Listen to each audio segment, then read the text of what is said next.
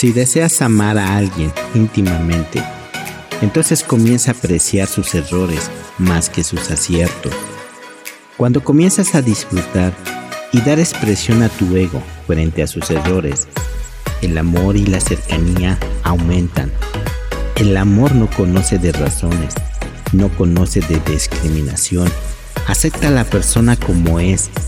Y este tipo de sensibilidad y capacidad para reconciliar aumenta con la meditación trascendental, ya que la meditación lleva a la mente a la satisfacción. Cuando la mente está satisfecha, nada nos molesta, nada nos irrita, nada nos afecta. Vida, vida, vida. Amor, amor, amor y risas. Y risas.